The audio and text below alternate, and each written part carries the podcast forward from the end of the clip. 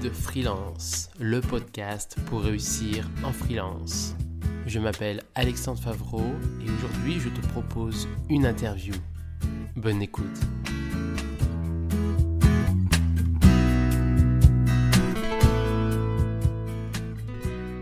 Bonjour Valentin Decker, merci d'avoir accepté de venir dans mon podcast. Bah écoute, c'est un plaisir Alexandre, merci beaucoup pour l'invitation.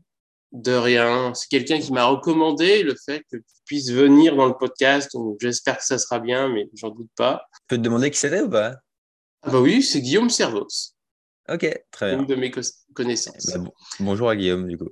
Ok, oui, ce qu'il va sûrement écouter. Alors justement, pour commencer, quelque chose de basique, est-ce que tu peux te présenter en 4 minutes environ, ton activité, ton parcours euh, scolaire et professionnel? Ouais, ok. Je vais le faire dans l'ordre du coup.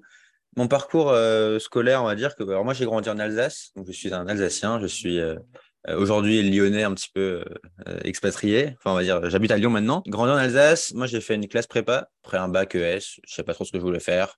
Prépa, on m'a dit c'est un peu le prolongement du lycée, tu vas voir, tu es bon à l'école, donc continue. Prépa, et du coup, en fait, après, c'est école de commerce. Donc, j'étais en école de commerce à Rennes, euh, j'ai beaucoup aimé. Ça m'a confirmé dans mon envie de d'entreprendre, de faire des choses. J'ai toujours un peu ce, ce goût-là de naturellement vouloir lancer des projets, vouloir créer des choses.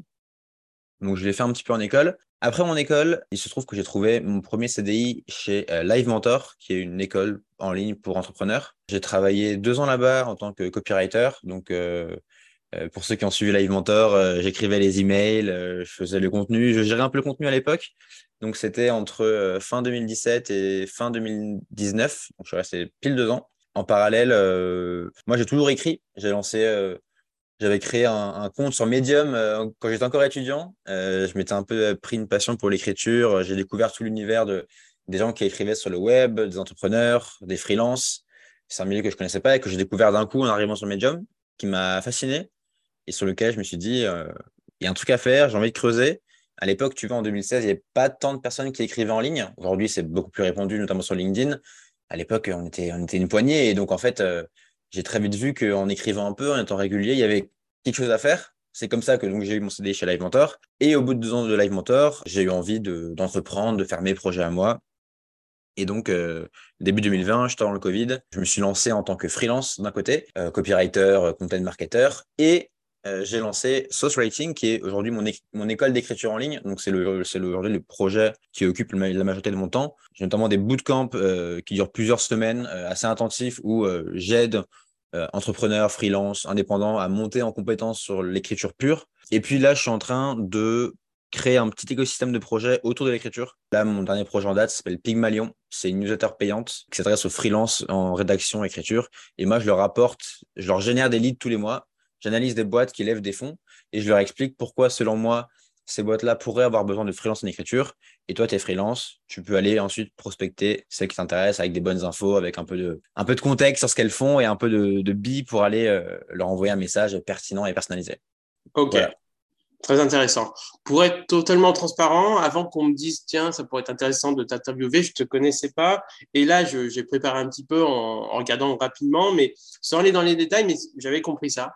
Et du coup, ça m'amène quand même, justement, je ne voulais pas trop en savoir, ça m'amène des questionnements et que certainement les gens aussi qui t'écoutent et qui, euh, qui peut-être te connaissent pas. Comment t'es passé d'école de commerce? Alors, je ne sais pas si tu as été jusqu'où, je ne sais pas, bac plus 5, etc.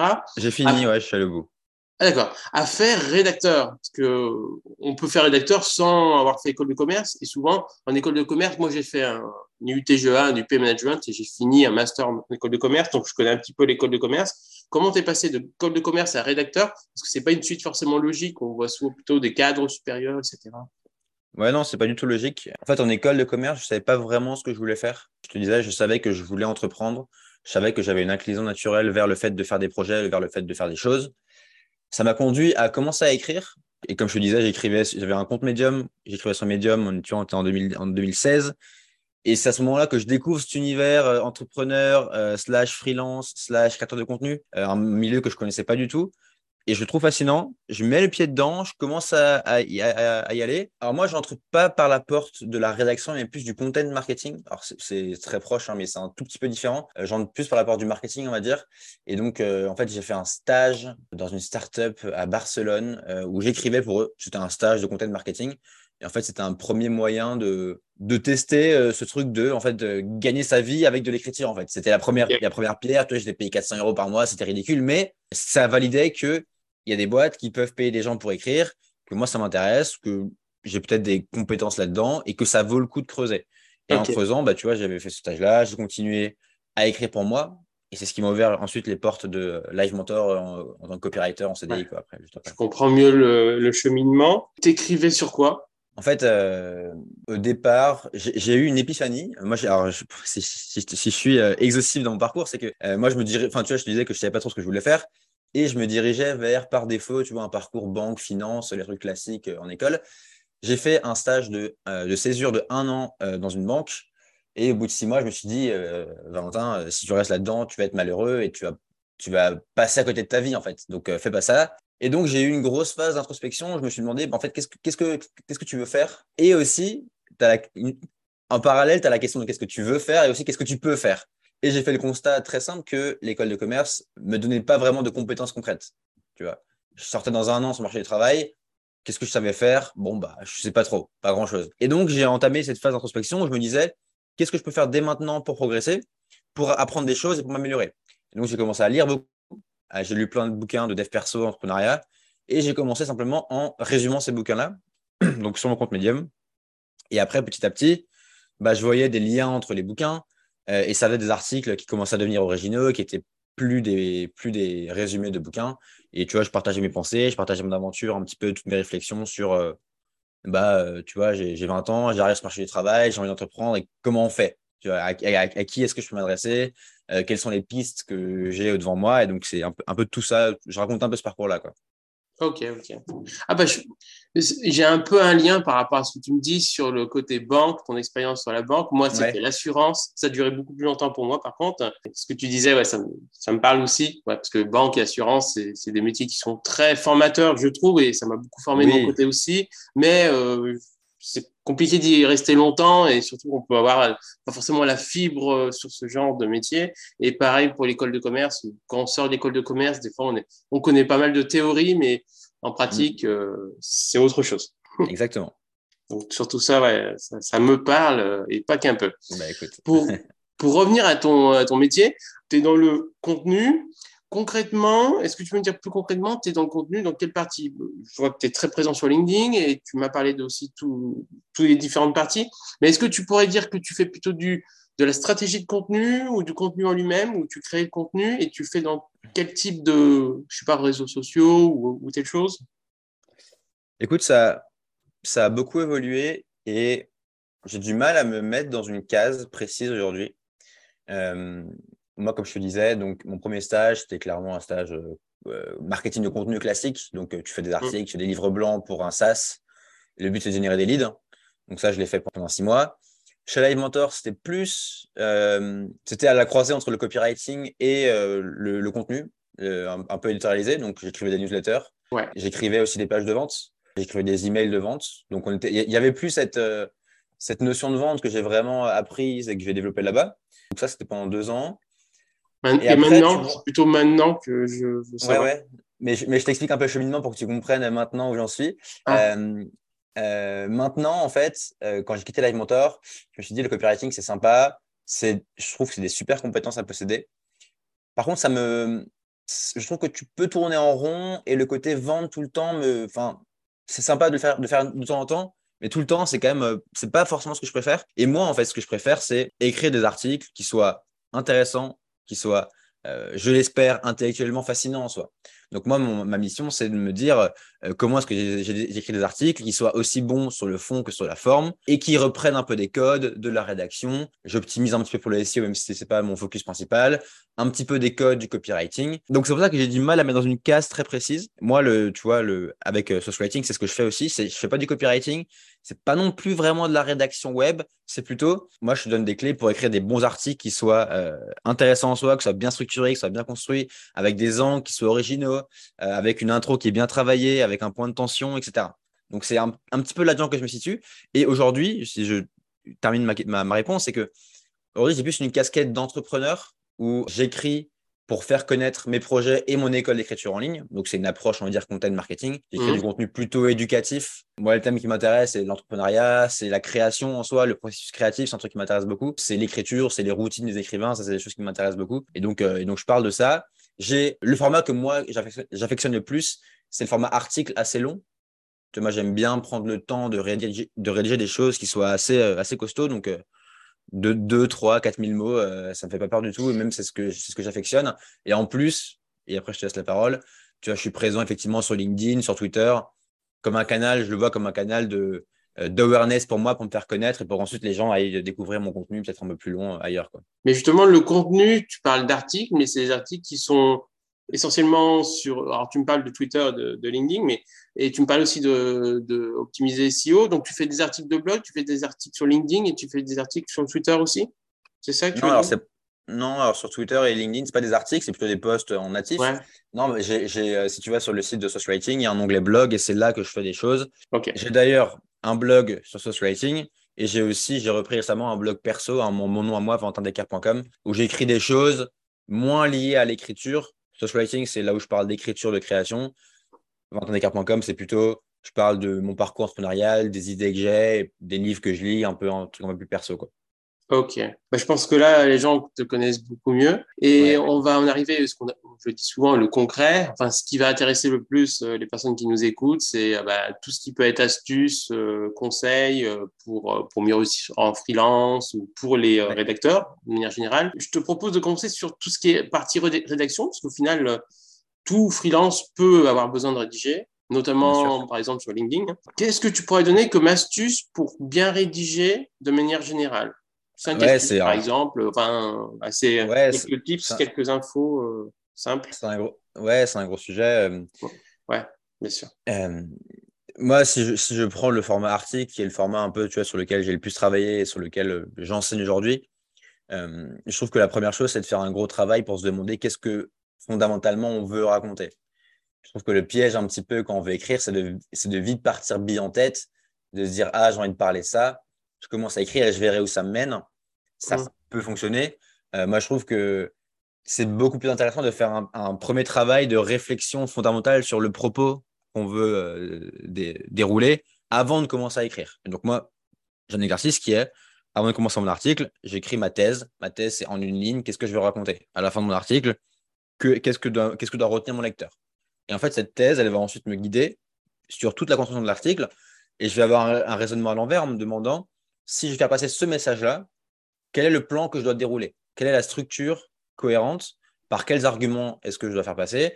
Euh, Quelles objections je dois lever? Euh, Quel contexte je dois apporter? Tout ça me permet d'élaborer un plan qui soit cohérent, qui tienne la route, qui, qui ait le sentiment de prendre le lecteur par la main. Tu vois? Ok. Donc ça, c'est vraiment le, Pour moi, c'est le truc. Et moi, moi j'aime bien dire que la magie d'un article, elle ne se passe pas au moment de l'écriture.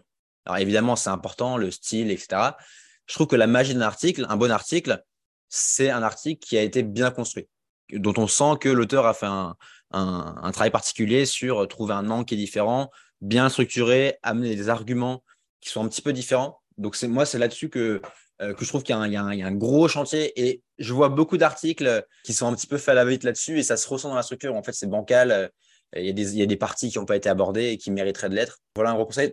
Tu veux d'autres points? Tu veux que je développe des choses? Bah, si tu as d'autres astuces, euh, n'hésite pas. Ouais, bah écoute, alors, on peut rentrer dans le détail, mais euh, euh, je trouve que le moment de l'introduction, c'est aussi un moment qui est très important sur un article, parce que c'est là où en fait le lecteur va. C'est le premier texte qu'il va lire.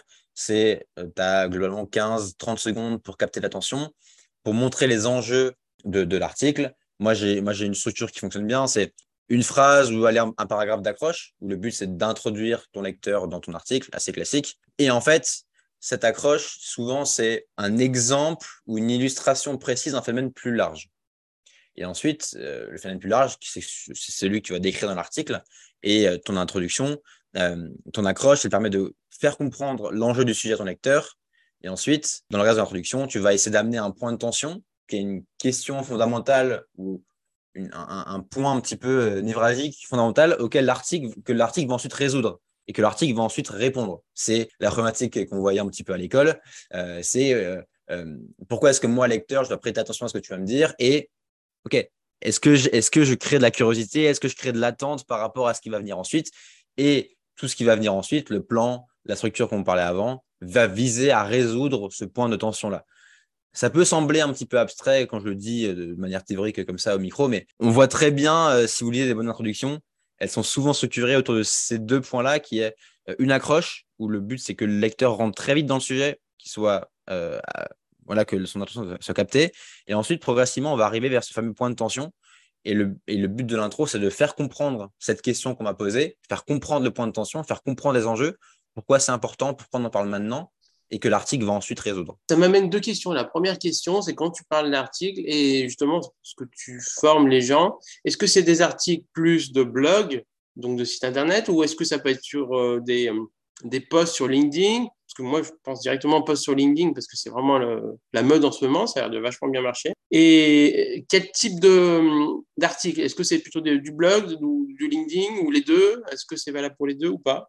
Moi, ce que, je, ce que je viens de décrire là, c'est plutôt valable pour de l'article de blog, donc euh, le, format article. Hein. Moi, je trouve que ce format article, il est intéressant parce que si tu sais faire un bon article de blog, tu sais quasiment tout faire après. Et les méthodes, tu vois, euh, la manière de raisonner sur essayer de trouver ce point de tension, essayer d'avoir l'accroche, tu peux facilement la dupliquer sur un format plus court qui est un post LinkedIn où effectivement euh, LinkedIn marche bien en ce moment. Pour moi, si tu sais faire l'un, tu sais faire l'autre. L'article est, plus exigeant parce que c'est plus long, donc c'est plus dur.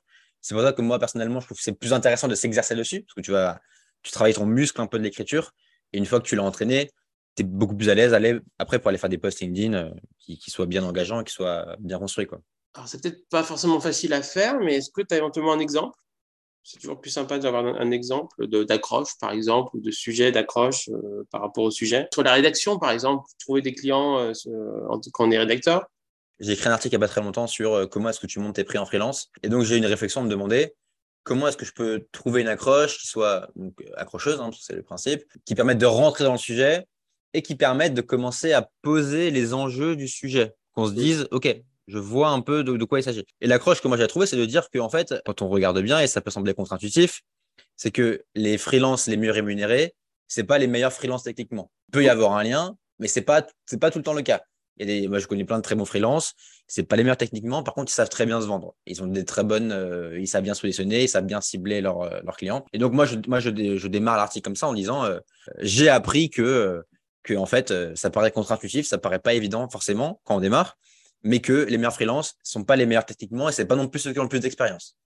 Ouais, donc c'est une réflexion qui, peut, qui permet de dire tiens, c'est intéressant et je veux en savoir plus. Et donc, du coup, euh, mais je crois que j'ai vu passer sur LinkedIn. Je me demande si, euh, en regardant un peu, j'ai pas vu ce post sur LinkedIn en tout cas. Ouais, alors j'en ai fait un article là il n'y a pas très longtemps, mais effectivement, c'est le sujet globalement du freelancing, de comment tu te vends, de, de, l'écriture, c'est un sujet sur lequel je prends la parole sur LinkedIn régulièrement, donc c'est possible que tu as dû voir passer ça. Euh, est-ce que tu as d'autres astuces pour euh, justement faire un, bon article de blog? Par exemple, la taille d'un article, euh, la structure même de l'article, le, les paragraphes, etc. Ouais, alors sur la taille, je sais qu'il y, y, a pas mal de choses. Alors, ça dépend de ce qu'on fait. Effectivement, si tu, si tu écris dans une optique du SEO, tu as intérêt à faire euh, au moins 1000 mots. C'est déjà de plus en plus concurrentiel. Donc, euh, euh, Google récompense ce qui est assez long. Moi, j'essaye de jamais vraiment mettre la taille, la question de la taille, tu vois, en travers de mon chemin. Je me dis toujours, en fait, comment est-ce que je peux être exhaustif et je peux traiter la question de manière complète? Donc, je disais que moi, ça ne me fait pas peur d'écrire un truc de 4000 mots si je sens que c'est pertinent. Alors, ce n'est pas, tout, pas tout le temps, mais moi, la, taille, c'est un peu une question secondaire. La taille, c'est un peu au service de ton propos. Si ton propos, euh, c'est pertinent de le, dérouler en 400 mots, euh, très bien. Si tu sens que tu as besoin de creuser, que tu as envie de le creuser, tu as envie de faire un bel article de référence, moi, moi ce qui m'intéresse, c'est. Moi, j'avais une réflexion qui est de me dire comment est-ce qu'à chaque fois que j'écris un article, je peux me dire j'écris l'article de référence que les gens vont avoir envie de sauvegarder et, se passer sur ce sujet-là. Tu vois, c'est un peu c'est ça ma réflexion. Donc, euh, tu vois, récemment, j'ai écrit un article sur la stratégie média de Harvard. Harvard, c'est très intéressant. Ils ont un, un, content marketing qui est excellent. Donc, je, décortique cette stratégie-là parce que pour moi, elle est, fascinante. J'ai fait 3000 mots euh, et je me suis dit, ma réflexion, ça a été de me dire, si quelqu'un veut lire un truc sur le sujet, je veux que mon article soit le meilleur, le plus complet, le mieux documenté, le mieux enrichi. Je ne dis pas que c'est le cas, mais en tout cas, c'est ce à quoi j'aspire. Tu vois, c'est euh, toujours essayer de relever la barre pour me dire, j'écris l'article de référence, parce que si tu fais l'article de référence, le lecteur va se dire, OK, waouh, vrai bon article que j'ai pas lu ailleurs, que je trouverai pas ailleurs. Donc, il va aller voir ce que tu fais. Donc, tu vas être crédible à ses yeux. Donc, il va peut-être te suivre. Donc, il va peut-être faire appel à toi pour une mission en freelance. Moi, c'est ça ma réflexion, c'est de me dire comment est-ce que mes articles sont des véhicules pour tout ce que je fais, essaye de construire ma crédibilité et de donner envie aux gens d'aller voir ensuite tout ce que je fais à côté. Quoi. Je sais pas si tu as d'autres astuces euh, que tu souhaites donner. Hein. Le but, c'est pas de donner toutes les astuces loin de là, évidemment, mais quelques petites euh, briques d'informations pour les rédacteurs ou ceux qui veulent rédiger. Écoute, sur LinkedIn, euh, il y a pas mal de choses. Déjà, LinkedIn, faut... il y a un truc, c'est que c'est un peu un jeu de volume. Donc, avant que ça marche, il faut un peu éprouver l'algorithme, il faut publier, il faut un peu se faire la main. En ce moment, une petite analyse de ce qui marche, c'est ce qui fonctionne, c'est globalement les posts qui sont personnels où il y a, un côté, euh, j'ai fait une découverte, où il m'est arrivé ce genre de choses, ou voici ce que je pense sur tel sujet. Euh, les posts qui sont un petit peu froids, un petit peu froid, un peu objectifs, un peu à la Wikipédia, ça marche pas trop sur LinkedIn. Les gens ont envie de lire des gens, et donc euh, tu as envie de lire un peu d'émotion, tu as envie de lire quelqu'un qui, prend la parole sur un point de vue, qui se mouille un petit peu. Donc ça, c'est les posts qui marchent bien. Et, et les affaires qui est marrant, c'est de se demander à chaque poste pourquoi est-ce que ce poste marche. L'autre chose que j'avais, mais que je viens d'oublier. Oui, c'est ça. L'autre chose, c'est que LinkedIn récompense aussi les posts qui vont un peu plus loin. Moi, j'aime bien faire un exercice de me dire, bon, là, tu veux prendre la parole sur ce sujet-là, écris le post, écris, fais un post euh, comme tu le ferais naturellement, et ensuite tu repasses dessus en te demandant comment est-ce que je peux pousser le curseur un tout petit peu plus loin. Je, pousse le curseur dans euh, le côté un peu plus tranché, un peu plus euh, clivant parce que c'est ce qui fonctionne aussi c'est ce qui va déclencher des réactions. Alors, le but, c'est encore une fois pas de faire n'importe quoi et pas d'être euh, dans, dans, dans l'abus, mais d'avoir juste cette réflexion de se dire comment est-ce que je peux aller chercher un tout petit peu plus loin l'émotion que je peux déclencher et donc être un peu plus tranché dans comment j'amène les choses, dans comment je présente mon idée, dans comment je, j'écris mon, mon, accroche. L'accroche sur LinkedIn, elle est très importante. C'est la première phrase que les gens vont lire et c'est mmh. est-ce qu'ils vont s'arrêter ou pas. Donc, notamment sur l'accroche, je trouve qu'il y a ce travail très important de me demander est-ce que je peux pousser le curseur un peu plus loin pour que les gens s'arrêtent et se disent, OK, j'ai envie de dire la suite et Justement, sur l'accroche, c'est souvent ce qui est plus compliqué. Comment tu le fais? Parce que j'ai l'impression que quand je lis des fois ou j'écoute des choses, il y en a qui disent, ah, tiens, on, va, faire une, question, d'autres, c'est une réflexion. Enfin, euh, comment tu fais les accroches? Peut-être que tu en fais plusieurs, mais euh, comment tu définis les accroches et, quelle est euh, la taille de l'accroche? Parce qu'il y en a qui parlent de, je sais pas, d'une phrase qui ferait une ligne, d'autres trois, trois phrases, etc. Qu'est-ce que tu en penses par rapport à tout ça? Ouais, l'accroche, ça, ça, peut être deux, trois phrases. En fait, le LinkedIn, enfin, souvent, ce qu'il faut penser, c'est que LinkedIn va tronquer le texte au bout de, deux, trois lignes. Donc, idéalement, il faut que l'accroche, elle tienne dans ces deux, trois lignes-là. Euh, souvent, c'est fait sous forme d'une phrase parce que ça, ça, marche bien. Et comment tu trouves une accroche? Moi, J'aime bien dire qu'il faut, il faut jouer un peu avec le sujet et essayer de l'observer sous, différents angles et d'essayer de, de, de, faire un brainstorming, de, de se dire, OK, je sais que j'ai envie de parler de ça, je sais que la finalité de mon poste, ça va être ça. Quelles seraient toutes les manières que j'aurais de l'amener? Quelles seraient toutes les manières d'entrer en matière dans, le sujet, de créer de la curiosité, de créer de l'interrogation? Je pense qu'il faut essayer de créer une émotion dès le départ. Une émotion qui peut être positive ou négative. Hein. Ça peut être de l'indignation, ça peut être de la colère, ça peut être de la tristesse, ça peut être de la joie, ça peut être. Euh, ce, qui, ce, qui, marche très bien, c'est évidemment l'interrogation, la curiosité. C'est pourquoi est-ce que je raconte ça? Donc, essayez d'avoir ça en tête et ce que je disais, essayer de pousser un tout petit peu le curseur en se demandant, OK, je crée de la question, je crée de l'interrogation. Là, j'ai une première question. Est-ce que je ne pourrais pas aller encore un tout petit peu plus loin, un niveau plus loin pour que cette question elle soit vraiment marquante et, que le lecteur se dise, euh, OK, je veux lire la suite. Donc, euh, donc, jouer un peu avec le sujet. Je trouve que c'est un peu comme le titre d'un article. Le titre d'un article, ça se, ça se trouve euh, avec de la quantité. Je trouve qu'il y a besoin d'en tester plusieurs, il y a besoin de se faire un peu la main, il y a besoin d'en sortir une dizaine pour trouver un bon titre. J'allais intervenir par rapport au titre de l'article. On dit souvent euh, dans la rédaction euh, que les titres des articles sont souvent putaclic. Ça veut dire que euh, le but, c'est d'inciter la personne à cliquer et ensuite à lire l'article. Et j'ai l'impression que sur LinkedIn, on est un peu sur du plus t'as like ou plus t'as commentaire. ou, plus pour tout simplement, oui, pour aller plus loin, pour que la personne clique sur aller voir plus. Voir plus, ouais. Quitte à ce qu'à parfois ils sont un peu déçus parce que le titre est super intéressant et au final, ce qui est derrière est un peu, des fois, un peu entre guillemets bateau ou convenu.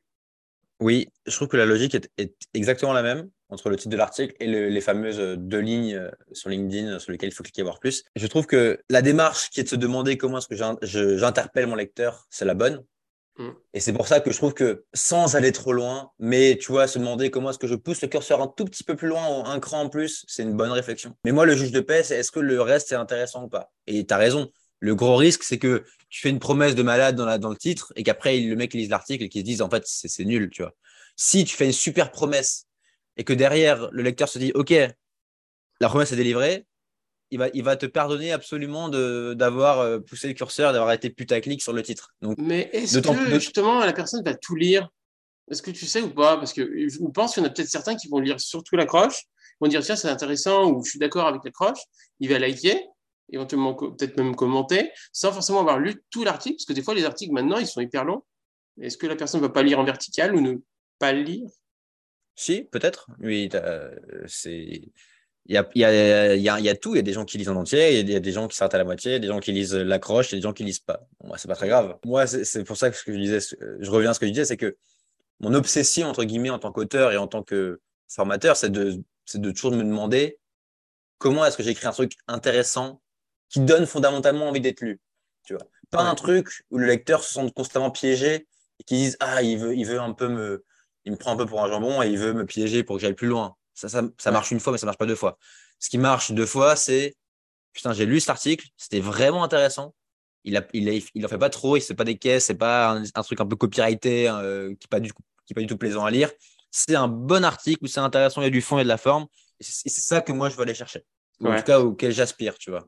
Ouais. Ce que je retiens, c'est ouais, qu'il faut donner de l'émotion à l'écrit. C'est vrai que c'est pas facile pour tout le monde de, se dire bah, tiens, j'ai peut-être une bonne, bonne idée ou euh, un bon conseil, euh, une bonne information à donner, mais il faut surtout la donner avec émotion et amener de l'émotion. Et, c'est pour ça que des fois, je vois des articles où je me dis, euh, enfin, des, des posts sur LinkedIn où, si on lit bien, c'est super intéressant. Et au final, la personne n'a pas forcément amené l'émotion derrière. Et au final, ça n'a pas forcément été liké et commenté. Et à l'inverse, quelque chose où je lis tout euh, le post d'une personne qui a été beaucoup liké et je me rends compte, en fait, c'est un truc que soit que tout le monde sait, en fait, ou, ou qui n'amène rien en plus, mais ça a été super bien dit, en fait. Et l'écriture était tellement bien qu'au final, bah, ça a eu du succès.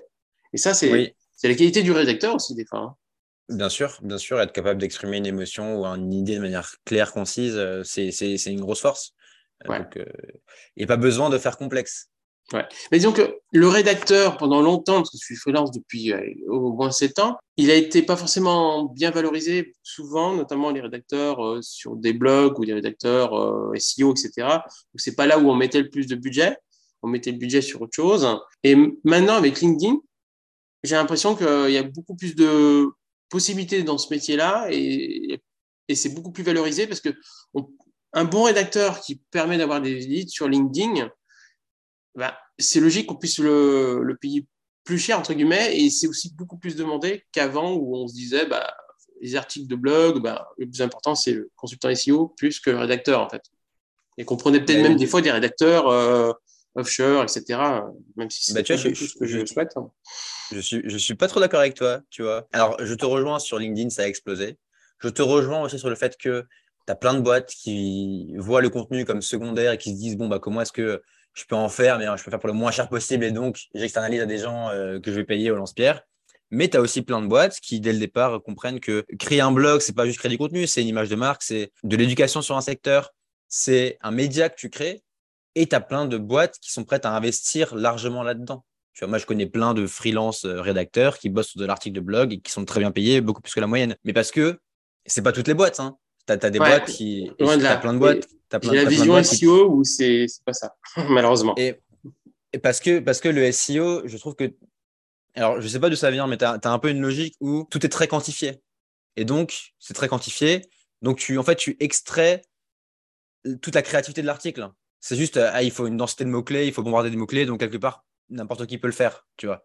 Et ça, effectivement, si tu fais un article où ce qu'on attend de toi, c'est juste que tu recraches des mots-clés, que tu suives un plan H1, H2, H3 dans l'ordre et qu'en fait, toi, tu mets juste, tu fais juste du lien entre les phrases, bon, bah, effectivement, ta valeur, elle n'est est pas énorme. Par contre, si on attend de toi que tu fasses un article de fond intéressant où tu mélanges une analyse, Là, là, ça va être davantage euh, valorisé. Et c'est ce, que, c'est ce vers quoi moi j'essaie de tendre. Alors, c'est un processus qui prend du temps. Tu il, y a, il y a trop de prestataires ou de personnes qui veulent faire du SEO, qui veulent du contenu pauvre ou qui n'ont pas spécialement envie d'avoir du bon contenu. C'est pas du tout ce que je pense, mais il y en a beaucoup qui sont comme ça. C'est pour ça que du coup, ils acceptent des, des, des gens pas super bien payés et, et des fois du offshore, ce qui me m'insupporte au, possible. Hein.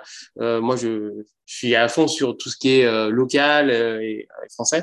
Euh, ouais, c'est pour ça que dans mon métier, je vois beaucoup de gens qui, euh, qui font du, qui prennent des rédacteurs, mais pas trop cher. Et ça, c'est vraiment désolant. Oui, bah c'est l'approche. comment est-ce que je peux faire le maximum avec le moins possible oui.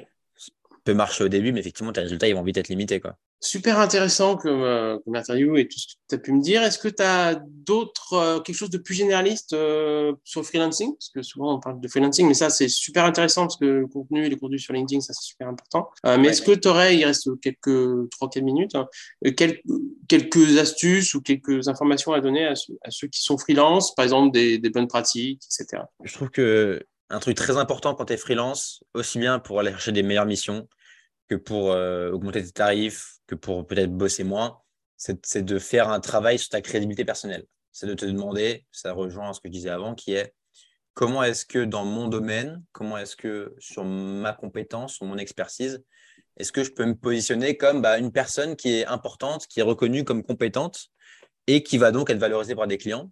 Moi, c'est un travail que, que j'essaie de faire un peu tout le temps. C'est un travail que j'essaie de, de, transmettre euh, aux gens qui, qui, se, qui se forment auprès de, de social C'est ce travail de prendre la parole, de créer un petit blog, de créer ton petit média, d'être sur LinkedIn, pour parler de ta thématique au sens large, et pour déjà toi progresser, monter en compétences, que tu pratiques, tu progresses en pratiquant. Donc si tu démarres et que tu n'as pas encore de mission, bah, la base, c'est de t'ouvrir un blog et de commencer à écrire, parce que tes clients ils vont pouvoir voir ce que tu fais. Et ensuite, de te demander, moi, moi, moi j'aime bien dire qu'un article, c'est pas juste un article. Un article, c'est ta carte de visite. Tout le contenu que tu crées, il va être disponible pendant cinq ans tes clients vont pouvoir aller voir, ils vont pouvoir se faire un avis. Ah, est-ce que c'est quali ou pas? Est-ce que c'est intéressant ou pas? Est-ce que c'est bien écrit ou pas? Et donc, il y a un vrai travail, il y a un vrai effort à faire là-dessus. Et il y a un effort de se demander, moi, c'est euh, cette question de la crédibilité qui est de me dire comment est-ce que je peux écrire des articles qui vont me rendre crédible dans, mon domaine? Comment est-ce que je peux écrire des articles où je vais penser à l'avance à ce que veut lire mon client? Si mon client, il est directeur marketing d'une startup de la santé, qu'est-ce que ce mec-là aimerait lire? C'est quoi les articles qui l'intéressent? Et moi, est-ce que je pourrais pas les écrire pour l'intéresser? Et donc lui montrer que, ah, tu as aimé l'article? Bah, ok, je peux bosser pour toi. C'est un travail que je trouve que pas assez de freelance font, alors de plus en plus sur LinkedIn notamment, mais qui est essentiel. Et c'est comme ça que tu sors justement de ce, que tu disais, à savoir euh, euh, des situations où tu es obligé de te brader, de bosser pour des clients qui veulent euh, te presser comme un citron et qui veulent en concurrence avec d'autres freelances offshore. Euh, c'est comme ça que tu vas pouvoir monter en prix. C'est comme ça que tu vas pouvoir te différencier. C'est vrai que tu vas pouvoir construire une activité euh, euh, de freelance viable, stable sur le long terme. Bah, merci Valentin pour cette interview. Elle était très très bien. Merci beaucoup Alexandre, un plaisir.